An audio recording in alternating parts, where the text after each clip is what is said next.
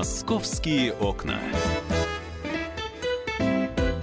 Всем доброго дня, доброго московского дня. Видите, погода-то налаживается. Если ночью был проливной дождь, а в некоторых, э, кстати, районах чуть ли не 90% осадков выпало, то сейчас уже и солнышко, и синоптики нам сегодня, вот в предыдущем часе мы об этом говорили, пообещали вполне комфортную погоду. Так что приятно, лето продолжается. Ну, а я, Елена Фонина, приветствую всех, кто этот час готов провести вместе с нами, обсуждая темы московские, темы столичные.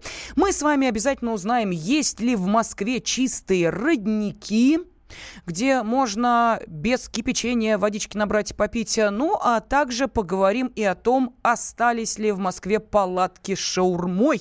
Вот здесь, э, собственно, без ваших телефонных звонков мне будет не обойтись.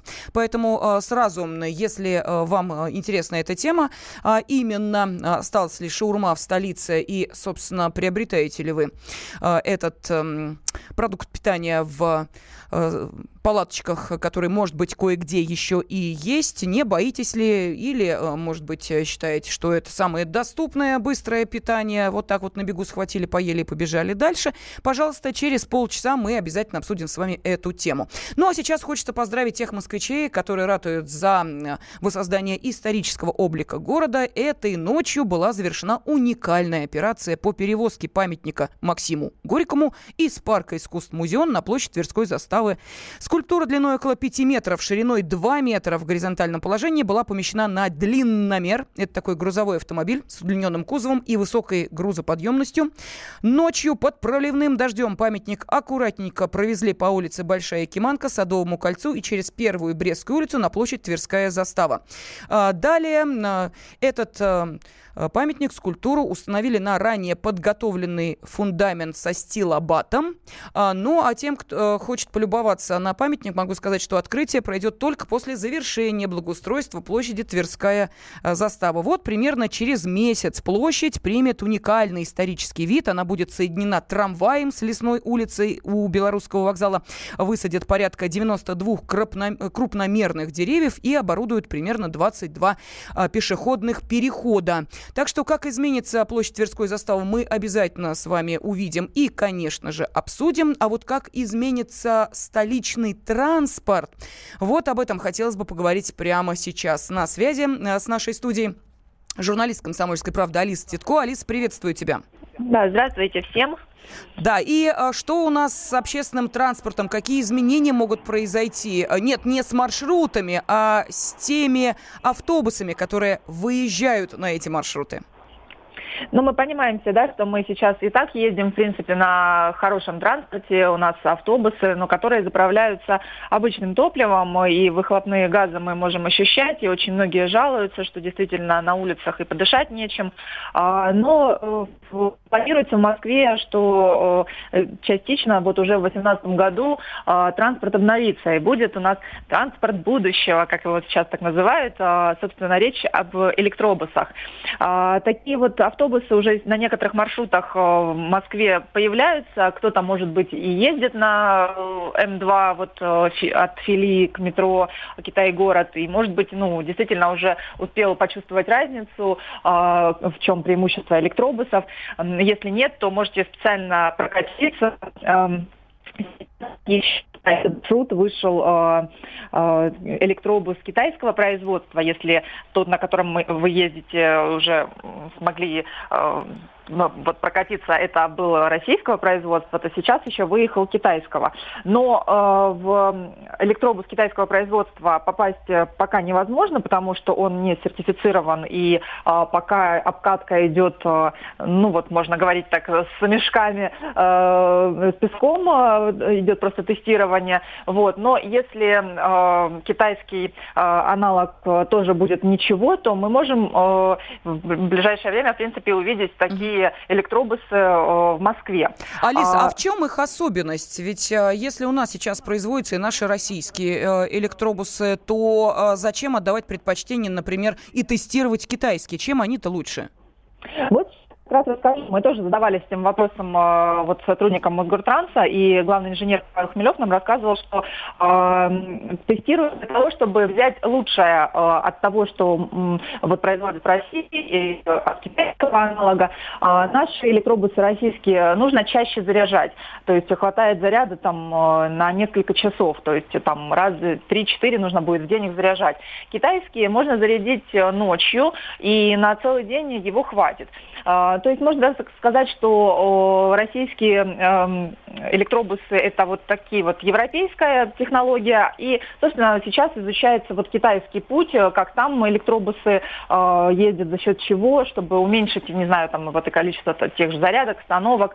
Э, можно сказать, что в Москве те электробусы, которые пустят в 2018 году, это будет не российский и не китайский, это возьмется что-то третье, это такая вот совершенно улучшенная модель, да, вот взять все самое лучшее, вот такая вот золотая середина будет э, у нас и произведут их э, в Москве, э, в, в России, и ну, отечественные э, электробусы, и э, уже в 2018 году их будет около 300 штук, э, ну, первая партия вот э, в Москве появится, э, и вот будет, да, вот это уже такой большой эксперимент, э, действительно, э, чтобы улучшать э, и экологию, в том числе Москвы, поэтому любопытно очень, и электробусы, э, вот почему взяли китайский опыт, потому что там действительно их производят очень много, э, около 22 тысяч э, в год, и поставляются они и в Европу, и, собственно, в Китае их очень много. Кстати, мы интересовались у китайских производителей, собственно, а у них там уже вообще ну, весь транспорт стал вот таким вот экологическим, чистым. Сказали нет, что все-таки у них есть еще автобусы, которые ездят являются топливом. А, пока еще это невозможно перейти на а, абсолютно, ну, перевести весь транспорт, чтобы он стал вот а, таким. Но интересный эксперимент, и действительно он должен позволить улучшить ситуацию в городе, в том числе вот, что очень беспокоит москвичей, именно экологию. Да, Алис, ну скажи, пожалуйста, а не помешает ли такому со всех сторон идеальному виду транспорта наши неидеальные погодные условия? Я думаю, что у многих есть смартфоны, и мы знаем, что как только морозы наступают, они начинают моментально разряжаться. Ну, можно ли проводить такие параллели с этими экологическими машинами, не знаю, но тем не менее, что-то мне подсказывает, что там а, тоже, наверное, когда столбики термометра падают до отметки 30 а, градусов с минусом, а, ну, как-то, видимо, могут быть неприятные ситуации с этим видом транспорта. А, на самом деле, э, да, тут есть э, нюансы, потому что мы понимаем, что электробусы это все-таки аккумуляторы, это то же самое, да, вот как мобильные телефоны быстрее разряжаются на морозе. А здесь э, тоже есть этот нюанс, но вот представители группы ГАЗ, которые изготовили, ну, изготовили российский электробус, они говорили, что уже все-таки у них есть опыт практически год э, тестируется на московских дорогах электробус, и они уже э, сделали обкатку зимой при минус 35 градусах, и во влажный такой вот весенний период, когда э, еще соль на дорогах, ну и, и собственно, и в условиях жары, хотя она сейчас не очень как бы такая часто погода бывает, но тем не менее. В принципе, все недочеты, они, ну, как бы будут учитывать при разработке уже новой модели, которая действительно в 2018 году появится в Москве, и говорят, в принципе, что вот 35 градусов минус э, выдерживают аккумуляторы, mm-hmm. и ехать можно. Но, опять же, здесь же еще сейчас помогут нам китайские производители, которые, конечно, сказали, что э, их аккумуляторы э, работают при минус 30, то есть немножко выше этой температуры, но, может быть, будет учитываться действительно особенности московского климата холодина, морозы, поэтому э, тут действительно нужно еще дорабатывать. Именно поэтому прямо сейчас на московские дороги все, Алис Титко куда-то у нас пропадает. Компании. Увы, к сожалению, звук э, не очень, ну, скажем так, э, стабильный и комфортный. А телефонные связи, ничего страшного. Э, мы с вами услышали самое главное, что к 2018 году столица планирует закупить 300 новых экологических машин. То есть общественный транспорт у нас пополнится вот именно таким количеством комфортных и удобных эм, ну, скажем так, да, автобусов, будем их называть по-прежнему так, как мы привыкли, а не электробусы, как их а, называют профессионалы. Нам-то главное, чтобы приходили вовремя и чтобы в них было комфортно и не душно, особенно во время жары. Московские окна.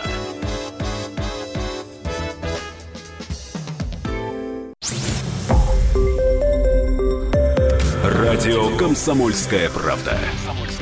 Более сотни городов вещания и многомиллионная аудитория. Ставрополь 105 и 7 FM. Эм. Севастополь 107 и 7 FM. Эм. Калининград 107 и 2 FM. Эм. Москва 97 и 2 FM. Слушаем всей страной.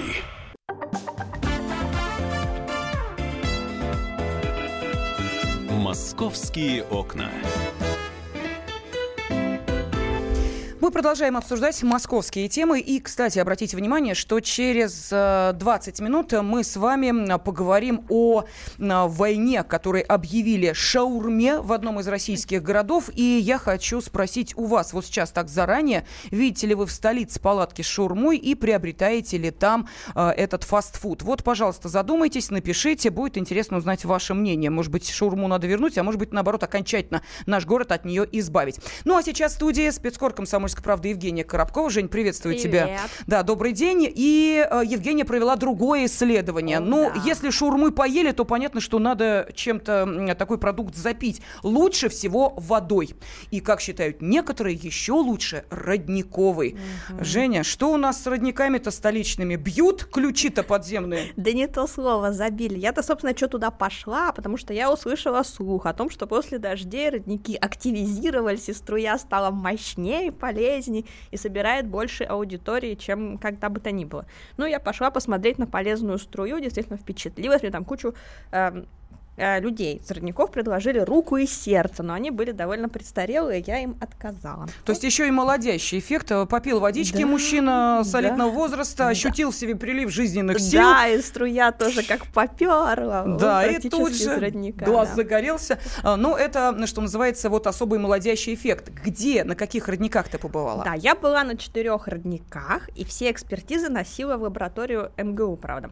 Ну вот, четыре родника. Естественно, Покровская, Стрешнева, ну как без без него, потому что ходят слухи, что это очень чистая вода, но я не поверила. Второй родник был в Переделкино, там возле домика Пастернака есть такой родничок, где все Переделкино берет воду. Обычно этот родник как-то не проверяют наши журналисты. А зря, там много всего интересного. А вот потом в Бицевском лесу, о, Бицевском лесу мне очень понравилось, там голые женщины купаются, абсолютно голые, и собирается аудитория, чтобы на это зрелище посмотреть. В роднике купаются? Там возле родника болотце такое. Они в болотце купаются? Да, оно очень грязное, но, это... но женщины говорят, что это не грязь, это серебро. Такое. Грязевые процедуры у нас, как мы знаем, в, в, почете, да, в почете. В почете Люди в Турцию выезжают. Им да, а тут биться вообще. Представляешь, им а, а, турки показывают, говорят, вот здесь у нас, значит, Клеопатра вот в этом болоте купалась, и все, значит, туристы сразу туда бросаются, а туроператор говорит, слушай, не верьте вы им, они так туриста привлекают. Вот здесь, видимо, тоже какие-то легенды местные. Да, да, да. Ну, просто я посмотрела, я поняла, откуда маньяки в Битцево берутся, да. Потом вот я ходила еще на родник Холодный, это куда этот Сергей Радонежский там посохом ударил, якобы забил. Но мне сказали, кстати, умные люди, что э, этот родник был еще до Сергия Радонежского, о, там Вятичи, Вятичи обитали возле этого родника. И везде я набрала водицы, а еще для чистоты экспертизы я отнесла воду просто из бутылки, бутылочка святой источник, и, кстати говоря, тоже интересный результат угу. дало. Так, так, ну так. что, раскрывать Ну интригу? не томи, конечно, интересно же, можно ли воду-то пить вот так вот из родника, да не кипяченую? Ну, банально, да, воду пить нельзя. Фу. Особенно нельзя пить воду в Переделкино, потому что она там самая адская. Ну, надо сказать, что в этом Переделке, там писатели, видимо, травят специально, потому что там дачи же надо освобождать, это же давняя такая ссора с дачами и писателями, которые зажились просто, зажились. Вот, ну, в Переделкино вода прям отвратительная, она отравлена нитратами, она жесткая, будете пить, пронесет. Кстати, это правда, я попила попила, до электрички бежала, добежала до Москвы вперед электрички. Вот такой эффект очень ускоряющий. Ну почему? Некоторые считают, что очень хорошо как раз э, для того, чтобы фигуру в порядок приводить. Ну, э, Специальные чаи покупают, которые а, да, вот тут тем водицу, же... А тут да, водички попил, да, да. Ну, а в переделке, наверное, все худые в связи с этим. Ну, я бы так не, не сказала. сказал. Понятно, да, так, не ладно. Худые. Побочный вот. эффект убираем, так хорошо. Да, остальная вода тоже, тоже фигня, пить нельзя. Ну как, можно пить, но кипятить. Но вот самое интересное, даже принесла экспертизу, чтобы вы посмотрели, а радиослушатели не посмотрят. Да, да, слушай, это, все серьезно. Да, все серьезно серьезно, с печатью такой, э, какой-то серебряной. Вот. Здесь написано, результаты вашего образца говорят о хорошем качестве воды. Дополнительные меры по водоподготовке не требуются. Вода может быть использована как питьевая, без ограничений. Как вы думаете, что это за вода? Вот Та-да! Из бутылочки? Нет, кстати, из бутылочки оказалось хуже, чем в Покровском Стрешнево. А, вот да, это вот открытие! Это, да, да. Так значит, все-таки есть у нас в Москве родник? Я сама удивилась, я думала, это все враки, враки, а оказалось так. Ну, единственный момент, там песочек попадается, песочек.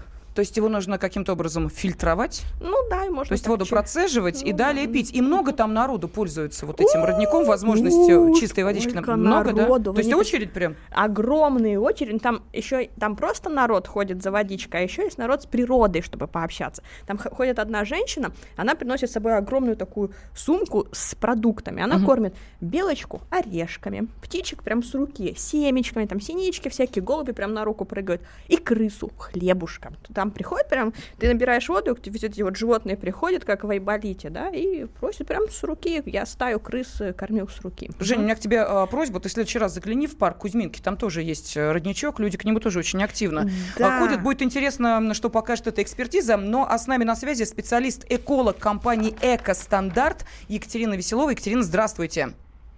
Да, добрый день. Добрый день. Ну вот то, что э, есть в Покрово-Стрешнево э, родник, знают наши журналисты, журналисты «Комсомольской правды», причем на протяжении нескольких лет э, они следят за этим родничком, и получается, что только на него не действует не очень хорошая ситуация да, с столичной экологией. В чем секрет? Можете объяснить?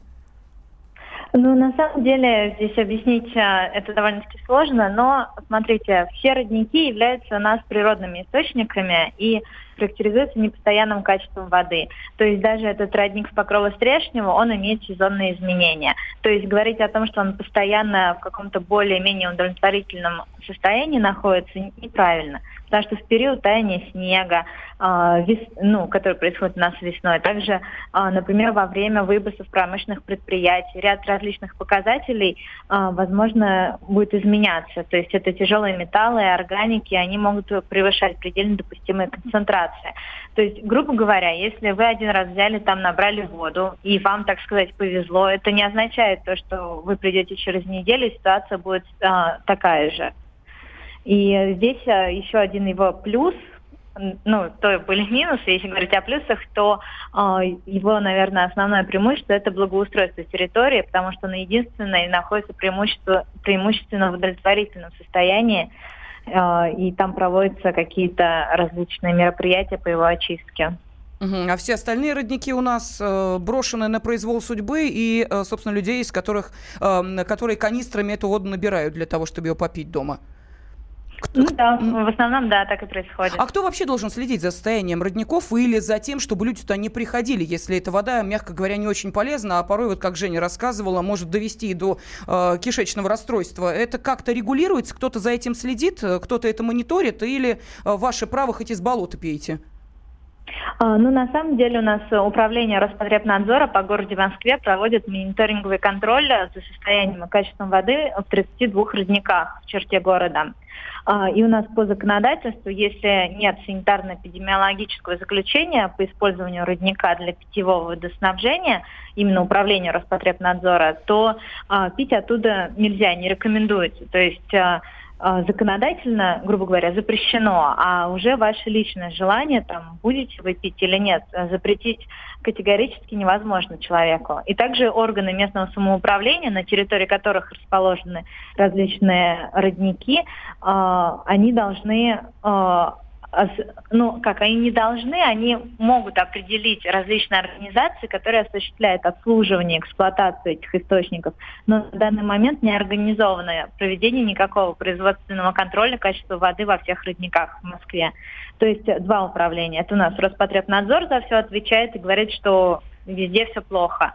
И также могут органы местного самоуправления взять под контроль родник и уже э, за ним следить но так пока никто не взял к себе родник. Угу. А если вот я все-таки пью воду из родника, есть какой-то совет? Мне ее кипятить или фильтровать, или там полоскать и выплевывать? Вот что лучше?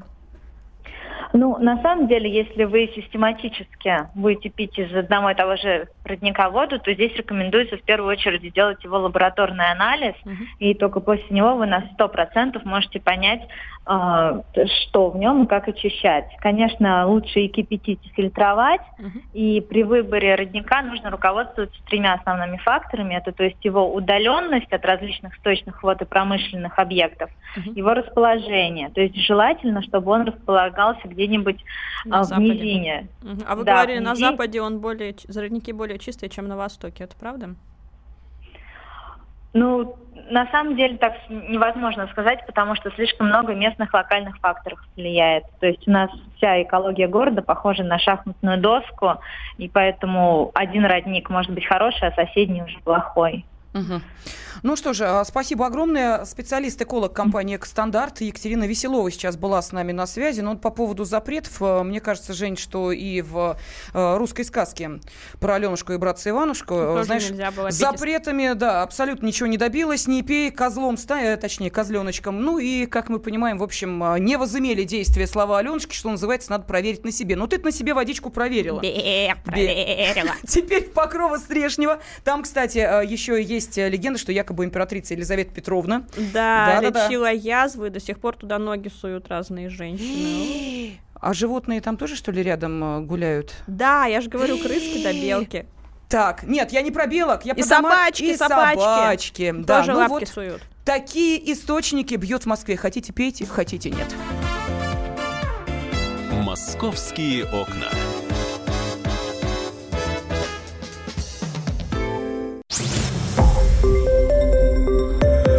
Радио «Комсомольская правда».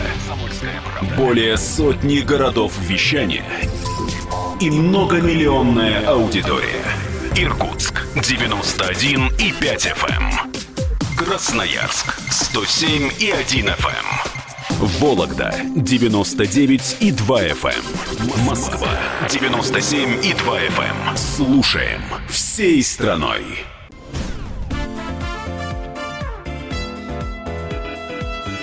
«Московские окна». Вы это ни назовете, все равно получается шаурма. Хоть донором, хоть еще как-нибудь, хоть донор кебабом, а смысл-то один. А вот можно ли в Москве шаурму сейчас найти? Не удивляйтесь такому вопросу и такому напору. Дело в том, что челябинские власти объявили борьбу с шаурмой. А в городе даже создали э, специальную группу с участием силовиков, которые займутся ликвидацией всех незаконных киосков. А сейчас в Челябинске э, не менее 600 несанкционированных э, подобных ларьков. Все незаконные павильоны будут ликвидированы в ближайшее время, заявил на э, совещании глава э, Челябинска Евгений Тефтелев. А, особенно его возмущает, что подобные павильоны, где продают шаурму, растут как грибы, уж совсем наглость появления такого объекта рядом с православным храмом. Поэтому с него-то и начнем, отметил градоначальник. Не с храма, понятно, а с э, палатки с шаурмой незаконной. И тут я вот подумала, а действительно, вот в апреле прошлого года Столичный департамент торговли и услуг Москвы сообщил о том, что намере, э, есть намерение полностью убрать с улиц палатки, торгующие шаурмой. Об этом э, год назад рассказал «Комсомольской правде» глава департамента Алексей Немирюк. По словам э, Немирюка, в схеме размещения уличной торговли э, будет отсутствовать такой формат, как шаурма. Те киоски с популярной уличной едой, которые действовали, э, будут э, работать до истечения срока аренды. Далее шаурму с улиц убирают, ее больше не будет. А также было объявлено, что а, владельцы киосков шурмой, несмотря на многочисленные проверки Роспотребнадзора, не предпринимали никаких мер, чтобы привести все в надлежащий э, санитарный вид. А, ну и вот теперь у меня возникает вопрос. А действительно, вот за этот год, когда было объявлено о намерении избавиться от палаток с шаурмой, в Москве что-то изменилось? Вот вы видите эти палатки, вы покупаете там шаурму, или сейчас э, вот этих э, палаток с подобным фастфудом днем с огнем в Москве не сыщешь? Э, может быть, э, действительно их надо вернуть, а может быть, ни за что и никогда вы не приобретете там вот а, этот самый а, конвертик, а, лаваш в, а внутри мяса, а, овощи и прочее. Потому как у каждого был свой опыт, у кого-то вполне себе ничего, съели, дальше побежали, ну, а у кого-то, как вы понимаете, и до больничной койки дойти могло. Итак, есть ли в Москве палатки с шаурмой и покупаете ли вы это быструю э, еду. Пожалуйста, 8 800 200 ровно 9702, телефон прямого эфира. Или можете отправить сообщение на WhatsApp и Viber 8 967 200 ровно 9702. И тут-то подоспел вопрос от нашего радиослушателя. А что плохого в шаурме? Спрашивает он. Или вы думаете, что в магазинах продукты лучшего качества? Но вот сейчас с нами на связи гастрономический критик, блогер, консультант по питанию Юлия Ладыгина. Юлия, Здравствуйте. Добрый день. И э, это не придуманный вопрос. У нас тут наши радиослушатели начинают э, вопросы и комментарии прислать на WhatsApp и Viber. Вот первый я вам и зачитала. А что плохого в шаурме? Ну, я, конечно, понимаю, что это очень комплексный вопрос, и на него должен быть очень комплексный ответ, потому как любое э, приготовленное блюдо может нести в себе как пользу, так и вред, а особенно если нарушать технологию приготовления и технологию хранения, тогда, в принципе, э, мы можем получить отравление, э, либо другой какой-то дисбаланс флоры или какие-то неприятности от принципе, любого блюда из любого кафе. Но тут мы говорим о том, что э, то, что шаурма готовится в небольших палатках, uh-huh. и очень часто там нет оборудования такого, как даже холодильники, естественно, тут сразу же возникает вопрос – каким образом хранились эти продукты до того момента, как они попали на, вот, на этот э, шест, на котором они крутятся. И, конечно, если мы говорим, например, о куриной шаурме, которую чаще всего мы видели раньше на улицах, это, конечно, риск э, заразиться сальмонеллезом, и тогда действительно мы прямиком пойдем в больницу и э, будем только надеяться, что все это не Э, у этого не будет результатом какие-то совсем страшные вещи.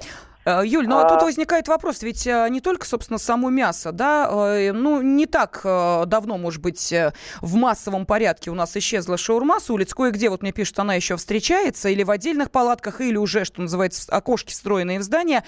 Тут ведь какой принцип? Нам показывают, как это готовится, и нам выкладывают на вот эти лоточки нарезанные заранее овощи, из которых потом и получается вот это единое название название а, шурма и единый продукт для нашего употребления. Но а, лето у нас в этом году, конечно, не очень жарко. И тем не менее, вот сейчас стояла 30-градусная жара. 31 градус был 29 июля. Я представляю, угу. что происходит с мясом, с овощами и соусами, которые в, используются для приготовления шаурмы. Вот а, можно сказать, какой вред несет а, весь этот букет? А, да, на самом деле, конечно, э, как я уже говорила, при нарушении технологии хранения продуктов, э, любой из этих продуктов, здесь, конечно же, и соус, и э, овощи, и зелень, и, конечно, мясо, могут привести к отравлениям и к большим проблемам со здоровьем. А, поэтому, если вы видите, что вы проходите мимо палатки и видите, что овощи лежат не в холодильнике, мясо лежит не в холодильнике, мясо недоготовленное, мы всегда хотим, чтобы мясо было там сочным, ароматным, но этот аромат может быть за счет того, что используется очень химический маринад, который э, за счет которого мы не чувствуем запах испортившегося мяса. Здесь же вопрос в том, что нужно сделать шаурму дешевой, а чтобы сделать ее дешевой, нужно покупать самые дешевые э, ингредиенты для этого. Угу. И вполне вероятно, что это может быть совсем некачественное мясо. А, Юля, а вы сами когда-нибудь... Да, да, простите. Ага. Э, плюс добавьте вот э, хранение в плюс 30 э, градусов, и таким образом мы получаем, к сожалению, яд. Но это может быть не всегда. При правильном и добросовестном отношении к продуктам сама по себе шаурма – не является признаком того, что это плохое мясо. Или там плохой продукт. Нет, одно дело в ресторане, ну понятно, да, там да, да, да, тоже конечно. вам предложат шурму. Мы сейчас говорим именно вот о, о таких о точках угу. общепита, которые или вообще отдельно стоят, буквально привезенные там за одну ночь, поставленные в чистом поле, куда ни вода не подведена, угу. ни электричество, и как они там работают, не очень понятно. И заканчивая теми окошечками, которые действительно бывают в домах, и ты не понимаешь, то ли этот человек, который готовит шаурму, руки из ведра моет, и потом угу. этими руками шаурму наворачивает, то ли там все-таки есть хоть э, какой-то централизованный водопровод, э, который можно использовать для того, чтобы хотя бы руки ополоснуть перед приготовлением очередной порции шурмы. Мы, собственно, вот об этой э, проблеме московской говорим. Юль, на ваш взгляд, а меньше стало подобных точек э, быстрого питания? Ну, насколько я вижу, по крайней мере, на улицах, их действительно стало намного меньше. Если честно, я даже в последнее время ни одной и не видела. Но вполне возможно, что я не была в тех местах скопления э, там, например, на вокзалах я уже достаточно давно не была, вполне возможно, что там все еще есть. Э, их стало меньше действительно, и мне кажется, это происходит потому, что люди действительно начинают хоть как-то задумываться о своем здоровье и, и стараться себя обезопасить. Угу. Ну вот нам, кстати, написали, что, как ни странно, но Казанский вокзал, который принимал много иностранных гостей, весь заполнен этими палатками, но называются все типа донор.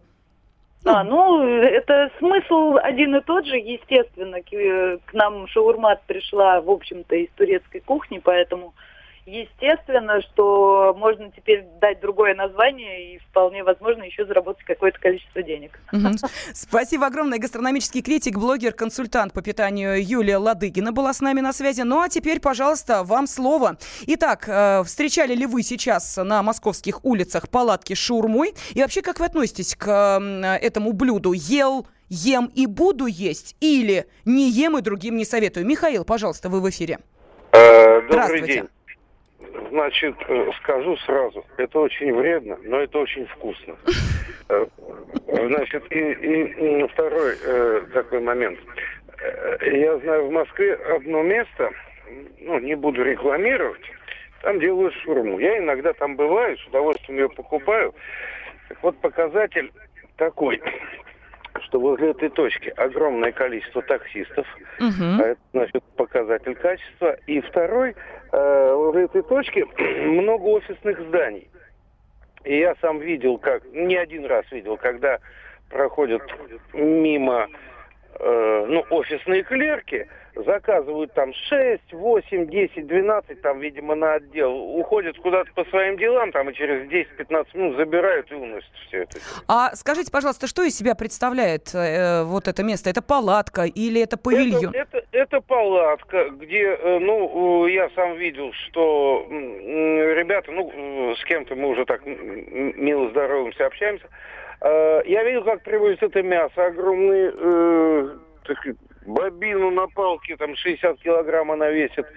Значит, они в перч... Э, ну, в перчатках этих э, одноразовых. А, все, вот, все вот, вот. А, то есть, а, да, Михаил, я поняла, спасибо вам огромное. То есть это как раз тот пример, а, который доказывает, что а, все-таки исключения приятные существуют из общего правила. А вот нам, кстати, пишут, что в магазинах нередко продаются продукты, которые уже испорчены, не раз покупал, дело не в шаурме, а в людях, которые ее делают. Хотя сам я шаурму не ем и другим не советую. «Московские окна».